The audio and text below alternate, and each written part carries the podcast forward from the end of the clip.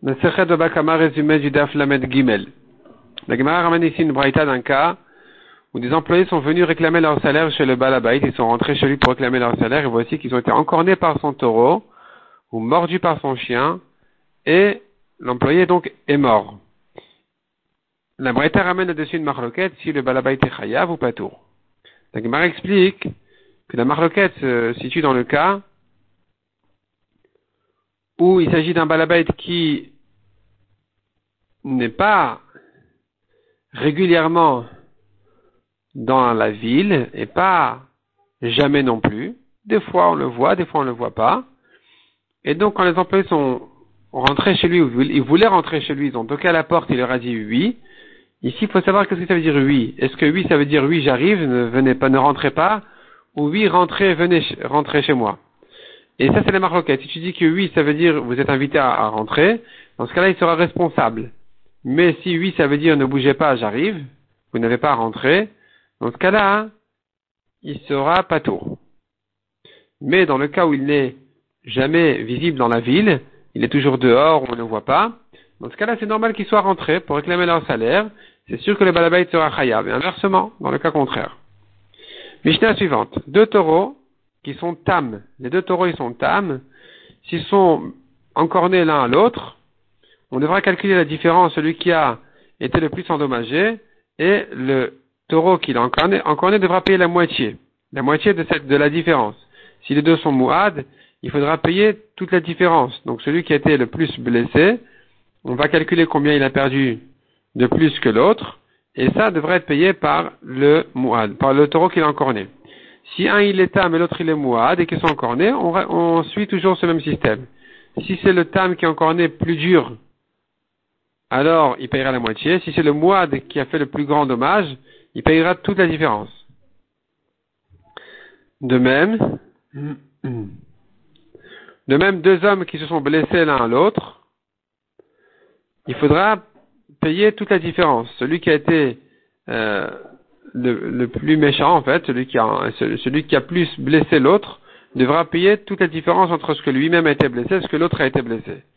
Si maintenant un homme s'est disputé avec un taureau mouad et à nouveau ils sont blessés l'un à l'autre, il faudra payer toute la différence. Si c'est un homme avec un taureau tam, l'homme devra payer toute la différence alors que le taureau ne payera que la moitié si c'est l'homme qui a été plus blessé. Rabbi Akiva dit non, toujours un taureau tam qui a blessé un homme doit payer tout le dommage.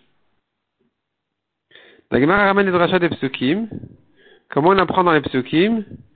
Si un taureau qui a encore né un homme, il doit payer quand même un mouad, qui paye toujours tout le dommage, ou bien comme un tam, s'il est encore tam, il paiera que la moitié.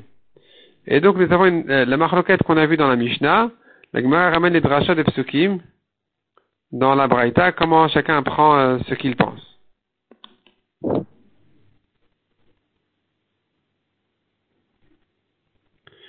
Une chose est claire, dit la Gemara, c'est qu'un taureau sera toujours pas des quatre choses qu'un homme a blessé, des quatre choses qu'un homme doit payer en plus s'il a blessé un homme. Donc on a dit, paye toujours les chamishat varim, les cinq choses qui sont le dommage. Ça c'est, pareil, le taureau aussi doit le payer. Mais au-delà de ça, un, homme qui a blessé son ami doit payer aussi le chômage, les soins, la douleur, la honte. Et ça, un taureau n'a pas à payer. Mishnah suivante. Un taureau qui vaut 100. A encore un taureau qui vaut 200. Le cadavre ne vaut rien. Le Nizak prendra le taureau qu'il a encore né. Parce que c'est la moitié du dommage. L'Egma comprend qu'il prendra physiquement le taureau qu'il a encore né. Et de là, l'Agmara, on arrive à une maroquette Rabbi Akiva et Rabbi Shmuel. Quand la Torah dit de partager le taureau vivant, de payer Khatinezek Migufo, la moitié de son corps, est-ce que ça veut dire vraiment qu'il se partage le physique du corps, du, du donc le, le, physique du taureau qui a encore né, ou bien c'est pas qu'ils se partagent vraiment, ils sont associés dessus, mais euh, c'est que c'est qu'il doit calculer, on calcule et il paye. On calcule combien il est endommagé, il paiera la moitié du dommage, et si le taureau qui est le taureau du Mazik qui vaut tout le dommage, si le taureau entier du Mazik ne vaut que la moitié du dommage, alors il devra le vendre et payer au Nizak euh, son prix, ou bien le payer sans le vendre, ça revient même. Donc est-ce que le Nizak peut prendre le taureau qu'il a encore né, oui ou non? Selon Rabbi Ishmael, non. Selon Rabbi Akiva, oui.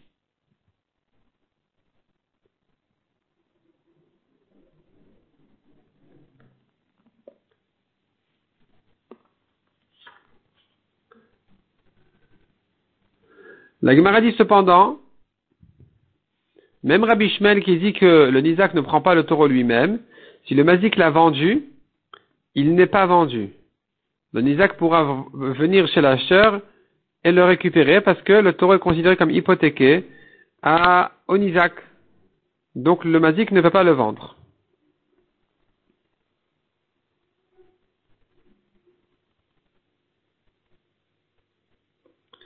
La Gemara dit encore.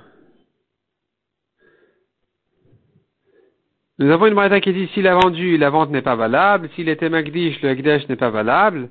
La Gemara demande comme qui va cette. Non, s'il était Magdish, le Ekdesh est oui valable. La Gemara dit comment tu arranges cette Braïta?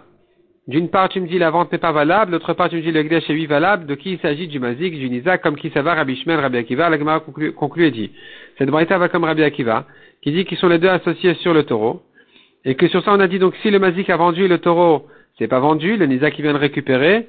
Mais s'il été makdish, pour ne pas que les gens disent, voilà, on peut récupérer du ekdesh sans payer, sans euh, racheter, alors il faudra quand même que le nisa, il faudra quand même mettre une pièce au ekdesh pour racheter le taureau du ekdesh, de manière à ce que les gens ne croient pas qu'on peut facilement sortir euh, du ekdesh sans, sans rien payer.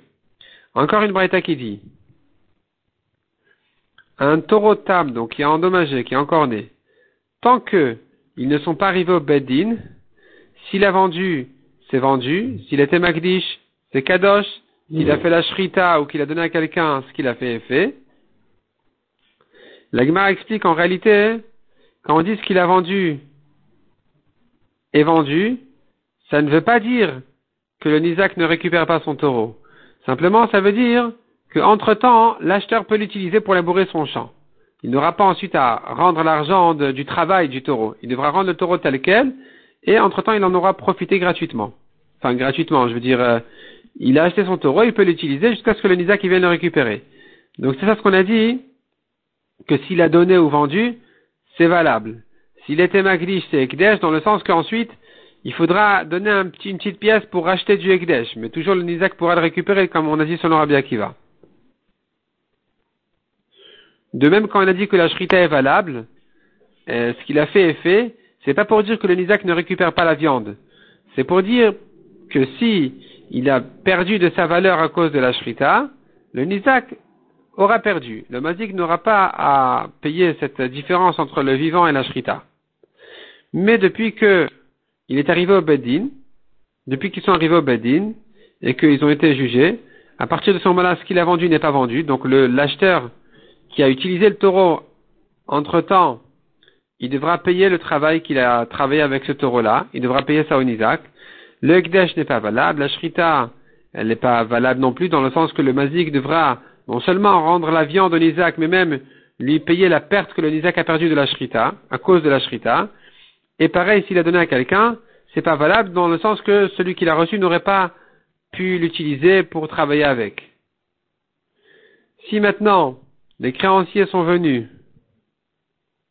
et ont pris le taureau.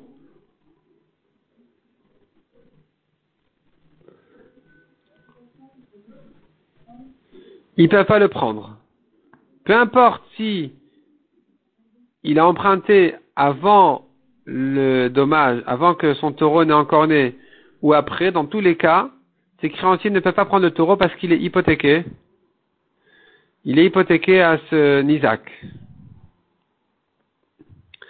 Si maintenant le taureau c'est un taureau mouad, dans ce cas-là, quoi que le mazik ait fait avec son taureau, qu'il ait vendu, qu'il ait donné, qu'il ait fait la shrita, qu'il ait, quoi qu'il arrive avec, tout ce qu'il a fait est valable. Parce que, le physique du taureau ici n'est pas intéressant du tout. C'est une dette. Le mazik doit payer de l'argent de ta poche. Donc maintenant, il peut faire ce qu'il veut avec son taureau, ça ne nous intéresse pas. De même, les créanciers qui auraient pris le taureau, ils peuvent le prendre.